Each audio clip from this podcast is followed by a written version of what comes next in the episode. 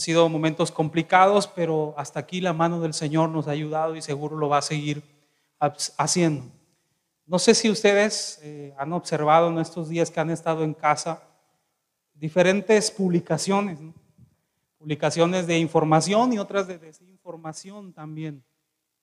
Hoy todo mundo eh, a lo mejor pone su granito de arena o queriendo hacerlo se vuelve experto, pero una, una de las notificaciones que más me ha llamado la atención es que ocupan un pasaje bíblico, un texto en la palabra que, aparece en Salmos capítulo 91, donde dice, no te sobrevendrá mal, ni plaga tocará tu morada. Y me lleva a reflexionar en el mal empleo que utilizamos en estos textos bíblicos. He reflexionado en esto y recordé algo, recordé algo que me ocurrió hace unos años atrás, no voy a decir exactamente cuántos, pero era un niño, tenía aproximadamente, mm, yo le calculo como unos cinco años más o menos, ya tiene un tiempecito atrás. Y yo me acuerdo que estaba en la casa de mi abuelo y agarré unas monedas de algunos centavos que, había ahí. Y yo había escuchado cómo eh, algunos más habían ido algún día a la tienda o algún lugar y le decían, me cambia esto por lo regular. Cuando dicen me cambia eso, bueno, acá en Nuevo León dicen, eh, tiene feria de, de, este billete que yo traigo, por lo regular siempre es de un billete para que nos den monedas. Pero yo fui todo lo contrario, yo agarré unas monedas, fui a la tienda, toqué, le escapé ahí a mi abuelito y llegué a la tienda y toqué y le dije al, tendero, le dije, oiga, traía unos centavos. Le dije, ¿me lo puede cambiar? Y yo le estaba exigiendo un billete. Le dije, ¿me lo cambiar por un, por un billete, por favor? Entonces el tendero se me quedó viendo bastante extraño y también se empezó a reír y dijo, no puedo hacer esto. Entonces llegó mi abuelito y me dijo, ¿qué haces? Ya me descubrió lo que yo estaba haciendo y me dijo, vámonos de aquí. Yo estaba queriendo hacer algo, cambiar algo que no había trabajado y quería, eh, según yo había encontrado el hilo negro de, cómo lograr tener dinero, ¿no? Había dicho, bueno, cambiando estos centavos, seguro me voy a ir a una fortuna de esta tienda. Y hoy que soy adulto me doy cuenta que así no son las cosas, que yo había entendido mal cómo se cambian, ¿verdad? El dinero, cómo es la feria y todo eso. Y yo había empleado mal. Entonces surgen algunas preguntas ahora que ya entiendo que no era así la jugada, que no era así la cosa. ¿Qué debo de hacer para no emplear mal este texto bíblico? ¿Cómo debe de hacerle para obtener estos beneficios que Dios tiene para mí? ¿Cómo puedo ser parte de la promesa de Dios? ¿Cómo me veo beneficiado de tal promesa? O sea, ¿cómo se hace esto? ¿Cómo se juega esto? Porque estamos mal empleando a lo mejor el texto. Bueno, ¿cómo funciona? Entonces esto funciona así, se los quiero explicar muy rápido. En el Salmo, en el mismo Salmo, capítulo 91, verso 1, dice, el que habita al abrigo del Altísimo morará bajo la sombra del Omnipotente. Es el que habita, no el que de vez en cuando, no el que visita de vez en cuando, sino es el, el que habita al abrigo del Altísimo no para los que tienen información de Dios, porque algunos tienen mucha información, no es para los que les dicen que le conocen y solo han oído de Él. Quiero platicarte, yo le digo a la congregación mucho, quiero platicarles un chisme. Seguro aquí me van a poner atención muchos, ¿verdad? Hace un tiempo me invitaron a dar unas conferencias en otro estado y yo llegué y me acuerdo que una persona, obviamente pasó por mí, una camioneta muy bonita y, y todo eso. Entonces yo llegué y yo recuerdo que cuando me subí a esta camioneta, iba eh, obviamente el que pasó por mí y atrás iba la niña, una niña, la, su hija de la persona que iba por mí, este señor, y tenía un DVD ahí que estaba viendo la niña y yo veía que la niña se movía y hacía así y me llamó la atención bastante lo que la niña estaba haciendo. Y decía, te amo, eres el mejor, yo soy, yo soy tu fan número uno y tú eres para mí, tú eres mi novia, tú lo sabes y que acá y que allá y que... Entonces yo volteo y le digo a la niña, oye, este, ¿te gusta este cantante? Por cierto, era Justin Bieber, ¿verdad? Era Justin Bieber el que, el que estaba viendo ella. Y dijo, lo amo, Así me acuerdo. Como nueve años tenía la niña, nueve, diez años, y yo volteo y me dice, lo amo, soy su fan número uno. ¿Qué quieres saber de él? Yo todo sé de él, yo soy su fan número uno. Y le dije, ¿y qué sabes? ¿Cuánto mide? ¿Cuánto pesa? Si le gusta el cereal o no, qué frutas le gustan, eh, quiénes sus padres, dónde vivió, dónde nació, dónde radica actualmente, cuáles son sus fechas de concierto. Esta niña estaba totalmente informada de, de Justin Bieber. Ya nada más le dije, wow, pues me sorprende, ¿verdad? Lo que, ¿cuánto sabes tú de Justin Bieber? Pero ya una vez que me bajé, obviamente no le dije, era una niña. Cuando me bajé, yo entre mí dije, bueno, tiene mucha información de Justin Bieber, habla muy bien de Justin Bieber, sabe cierta agenda de Justin Bieber, pero nunca ha tenido un acercamiento con él. No son íntimos, ella no es íntima de Justin Bieber. Ella nunca ha platicado con Justin Bieber, ¿verdad? En persona. ¿Quiénes son los que han platicado con Justin Bieber? Los que están cerca de él, ¿verdad? Los que, sus padres, sus amigos cercanos. ¿Quiénes son los que están cercanos a Justin Bieber? Bueno, con la que se casó, yo no soy informado de ella o de él, si, si, si está casado o no. Pero, ¿para quién es esta promesa? No para los que tienen información, sino para los que son íntimos del Señor, para los que han estado cerca del Señor. Por ejemplo, en Lucas capítulo 8, verso 19 al verso 25, habla que un día entonces su madre y sus hermanos vinieron a él, pero no podían llegar hasta él por causa de la multitud. Y se le avisó diciendo, tu madre y tus hermanos están fuera y quieren verte. Él entonces respondió, les dijo, mi madre y mis hermanos son los que oyen la palabra de Dios y la hacen. Esta promesa, hermanos, esta promesa es para los que están en la presencia de Dios, para los que habitaban en la presencia de Dios, no los que hoy ponen una foto y dicen, si compartes este texto a 100 personas, no va a tocar plaga tu morada. O sea, no es para ellos, no es para... Si pones este, esta crucecita y la compartes 100 veces, este texto te va a alcanzar. No, estoy explicando para quiénes es esta promesa. Quiero animarte a los que, quiero animar a los que han cumplido o forman parte de esa promesa. Quiero animarte a los que la promesa es para ti. Si se burlaron de ti y te dijeron fanático, esta promesa es para ti. Al que te gustaba pasar tiempo en la presencia de Dios. A los que se desvelaron un día en las madrugadas y estuvieron varios días en la madrugada y estuvieron clamando a Dios quiero decirte que esta promesa es para ti. Valió la pena. A los que dejaron alguna relación que no le estaba agradando a Dios y pusieron su esperanza en el Señor, esto es para ti.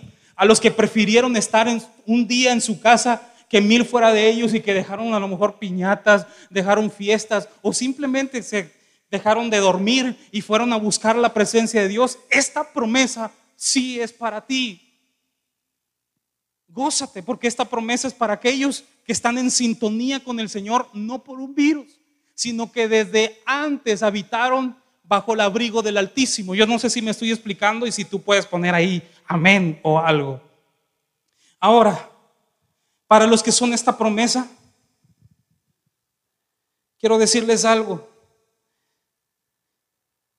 La Biblia dice en Salmo capítulo 91, verso 2, diré yo a Jehová, esperanza mía y castillo mío, mi Dios, en quien confiaré. Esta promesa es para los que habitan en la presencia de Dios. Pero ¿qué se espera de nosotros? Para los que recibieron esta promesa y para los que participan en esta promesa, ¿qué se espera de nosotros? Debemos de ser sensatos en medio de la tempestad. Por ejemplo, a veces ocupamos mal este texto y queremos que porque Dios va a guardar nuestra morada y va hay una promesa que Él tiene para nosotros y plaga no tocará tu morada, creemos que podemos ser insensatos. Por ejemplo, les quiero decir algo, Satanás un día llegó en el capítulo 4 de Mateo, llegó y le dijo al Señor Jesús, citando este mismo texto, y le dijo, si eres hijo de Dios, aviéntate, pues escrito está que a sus ángeles mandará para que tu pie no tropiece. Pero quiero decirte que los que están en esta promesa no actúan imprudentemente. Los que son parte de esta promesa, anhelamos de ti que seas prudente. Ya se ha dicho que si no tienes que salir, pues no salgas, que cuides, que guardes tus reservas. El hecho de que la promesa de Dios esté para ti no quiere decir que somos personas imprudentes. Al contrario, como conocemos la promesa, somos personas que somos prudentes, que amamos a Dios y obedecemos también a las, reglas terrenales. Un día, Pedro en medio de la tempestad estaba viendo que un Jesús venía y algunos se turbaron y él no se avienta a la tempestad, no te expongas. Él no se aventó a la tempestad hasta que encontró un Jesús que le dijo, ven. ¿Qué habla de esto? Habla de prudencia. Si la promesa es para ti, entonces cuídate, sigue las reglas. Dios te va a guardar, pero también Dios es un Dios de prudencia. Dios no envió la palabra de protección para el insensato, para el prudente. El propósito de Dios no fue que lo tentáramos con nuestra imprudencia. Hermanos, Dios te va a guardar, la plaga no va a tocar tu morada, pero siendo prudente. No debemos de empezar, por ejemplo, Pedro dijo, hasta que recibió la instrucción, entonces se aventó. Y eso lo deberíamos de aplicar, hermanos, para todas las decisiones. Por ejemplo, no deberíamos de empezar una relación si Dios no dice, hazlo. No deberíamos, pero lo hacemos. Quizá la gran mayoría lo hemos hecho. ¿Cuál es el significado? Destrucción, dolor, sufrimientos, dificultades, un corazón roto. ¿Y dónde está Dios? Te dijo que no. Lo hiciste porque quisimos. No deberíamos obedecer, deberíamos obedecer al médico cuando nos mandó una dieta especial, que dijo no grasas, no azúcar. Y a veces, no, Dios está conmigo. Yo voy a comer grasa y 40 tacos, tráiganmela y dos Coca-Cola de dos litros y me las voy a vetar porque Dios me prometió que tengo larga vida y que entra la prudencia entra la prudencia. Debemos hacer caso a lo que se nos está indicando. Este tiempo da lección a que también, por ejemplo, seamos buenos administradores de nuestros recursos. De nuestros recursos. No te embarques ahora. Aunque salgan muchas promociones, no te endeudes. Aunque salgan, mira, te damos un crédito, te van a estar llamando para que amplíes tu línea de las gigas y todo. Sé prudente, porque a lo mejor digas, no, aunque todos estén en bancarrota, Dios me va a sacar de esto bendecido, como cuando Abraham salió bendecido de Egipto y todo eso, pero tienes que seguir las pautas, sé prudente. Déjame hacer rápido una recopilación de lo que he hablado. A veces utilizamos mal este texto, no te sobrevendrá mal ni plaga tocar a tu morada. Le dije cómo debemos de, cómo podemos hacer para obtener estos beneficios de Dios. ¿Cómo puedo ser parte de la promesa de Dios? ¿Cómo me veo beneficiado de tal promesa? La respuesta está en el Salmo 91, verso 1, el que habita al abrigo del Altísimo, el que está ahí y dije también que la promesa para quienes es y que te quiero animarte con esta promesa, aquellos que recibieron burlas, aquellos que tus hijos te dijeron fanática, mamá, que vas a la iglesia. Pero tú entendías que tenías que estar listo para cualquier momento y tenías que habitar en la presencia de Dios, no porque una angustia, una tempestad te llevara ahí, sino porque tú y yo amamos a Dios y anhelamos estar en la presencia de Dios. Aquellos que prefirieron llegar a la iglesia, congregarse en lugar de estar en una fiesta. Aquellos que dejaron a un lado el sueño y se pusieron a buscar a Dios en las madrugadas, esta promesa es para ti. Y también dije que lo que esperamos de los que son partícipes de las promesas es que tengas serenidad mental. Ten serenidad mental. Si tú sabes que esta promesa es para ti, no andes con tus memes, por favor, poniendo tantas cosas desinformadas, no entres en pánico, no entres en desesperanza, tú debes de saber que lo que invertiste en algún tiempo en estar en la presencia de Dios o habitar en la presencia de Dios, esta bendición te va a alcanzar, esta promesa te va a alcanzar, echa mano de los beneficios. Diré yo a Jehová, esperanza mía y castillo mío, mi Dios en quien confiaré. Para los que son parte de esta promesa, quiero decirte, anima a otros. Anima a otros. Mira lo que dice el verso 3 del Salmo 91. Él te librará. Él te librará. ¿Sabe lo que estaba diciendo el escritor? Estaba diciendo a los que me escuchen, y yo te lo digo a ti, a los que me escuchan, Él te librará. Yo lo he experimentado los que están en la presencia de Dios, los que viven en la presencia de Dios, pueden decirle a los demás, animarles diciendo, si tú vives en la presencia de Dios como yo lo he hecho, Él te va a librar. En momentos de dificultad, Él te librará. Que dice del lazo del cazador, de la peste destructora, con sus plumas te cubrirá y debajo de sus alas estarás seguro. Escudo y adarga es su verdad. No temerás al terror nocturno, ni saeta que vuele de día, ni pestilencia que anda en oscuridad, ni mortandad que en medio del día destruye. Caerán a tu lado mil y diez mil a tu diestra, mas a ti no llegarán. Ciertamente con tus ojos mirarás y verás la recompensa de los impíos, porque has puesto a Jehová, que es mi esperanza, al Altísimo por tu habitación. No te sobrevendrá mal, ni plaga tocará tu morada pues a sus ángeles mandará cerca de ti que te guarden en todos tus caminos. En las manos te llevará para que tu pie no tropiece en piedra. Los que son parte de la promesa tienen que animar a los demás, diciendo yo lo he experimentado. Mira que me estás escuchando los que se han guardado para Dios, los que han buscado a Dios en la intimidad. Tú puedes dar fe de esto. Y a lo mejor nunca, nunca habíamos tenido algo como hoy, como el COVID-19, como esta dificultad tan fuerte. Quizás nunca lo habíamos tenido, pero los que han invitado a la presencia de Dios, en la presencia de Dios, pueden decir, mira, yo he vencido algo más fuerte que el COVID quizá. Yo he tenido cáncer y Dios me sanó. Dios me libertó del VIH. Dios restauró mi familia yo puedo dar fe y legalidad de que las promesas de Dios se cumplen. Seguro tú que me estás escuchando, tú puedes decir amén.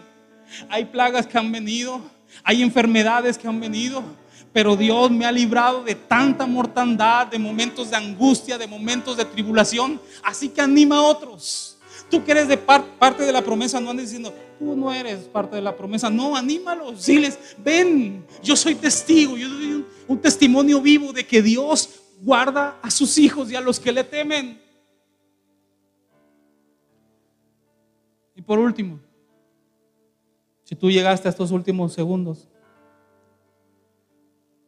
y tú eres alguien que se ha alejado de la presencia del Señor, que antes orabas por las madrugadas, que antes orabas por las noches, las mañanas, que antes cantabas en un grupo de alabanza, que antes tocabas, quizá predicabas.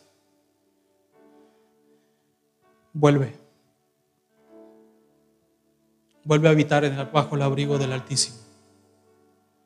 Vuelve a estar bajo sus alas. Y podamos decir, como el apóstol Pablo algún día le dijo a la iglesia de Filipos, pues he aprendido a contentarme, cual sea mi situación.